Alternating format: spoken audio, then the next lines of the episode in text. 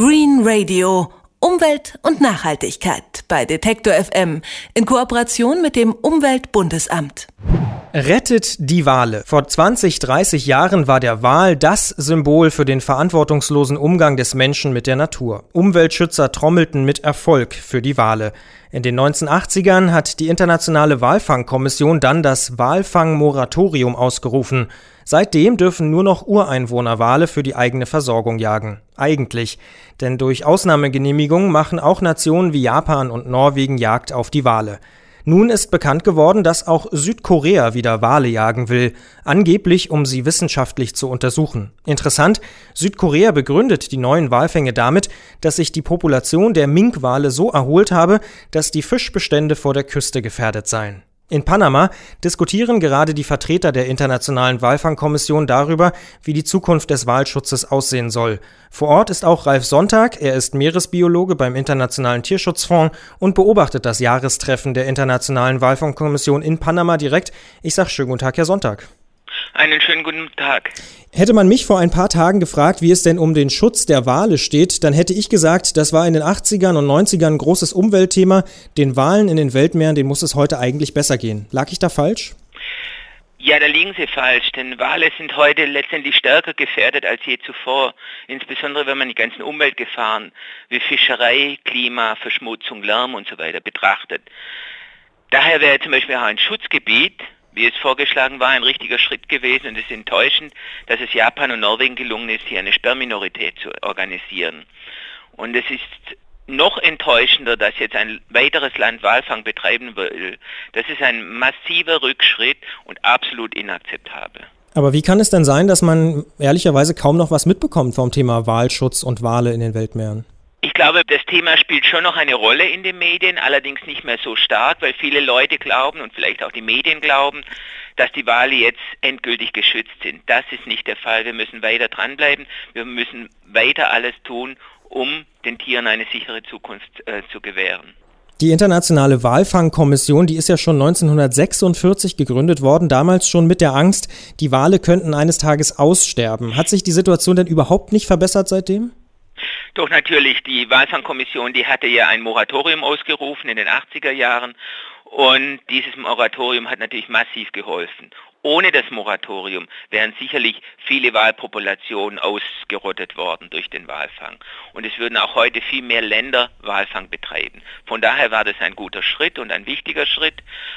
Es ist allerdings so, dass es eine sehr alte Konvention ist und darum sind auch noch so Sachen drin wie der Wissenschaftswalfang, der von Japan und jetzt offensichtlich auch von Korea als Schlupfloch benutzt wird.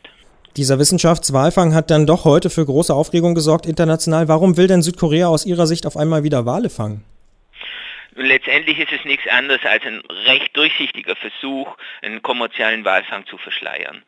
Sie wollen raus Geld damit verdienen, soweit es möglich ist. Denn in anderen Ländern haben wir festgestellt, dass es ein negatives Geschäft, ein Minusgeschäft ist. Trotzdem will es Korea offensichtlich versuchen.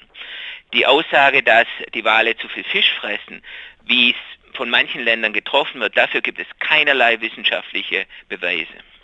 Jetzt haben Sie schon angesprochen, diskutiert wurde auch über eine Walschutzzone im Atlantik möglicherweise. Das ist jetzt nun nicht zustande gekommen. Warum glauben Sie, müsste es so eine Zone geben? Nun, wie gesagt, die Wale sind stärker gefährdet als je zuvor und insbesondere wegen diesen vielen Umweltgefahren, die durch uns Menschen verursacht werden. Dazu gehören die Klimaveränderungen, dazu gehört die Umweltverschmutzung und die massive Überfischung. Daher wäre es ein wichtiges und gutes Signal gewesen, wenn man jetzt den gesamten Südatlantik unter Schutz gestellt hat. Die breite Mehrheit hier bei der IWC wollte dies, aber es ist leider Japan und Norwegen gelungen, hier eine Sperrminorität äh, zu organisieren. Denn um so einen Beschluss durchzusetzen, braucht man eine Dreiviertelmehrheit. Japan ist es eben gelungen, hier ein Viertel zu aktivieren. Jetzt haben Sie schon angesprochen, dass sich die Situation vielleicht von 1946 an durch das Wahlmoratorium schon etwas verbessert hat. Glauben Sie denn, dass es in den nächsten Jahren tatsächlich besser werden kann für die Wale, wenn vielleicht auch die jüngeren Generationen in Japan und vielleicht auch in Südkorea auch eine ganz andere Generation von Umweltbewusstsein mitbringen?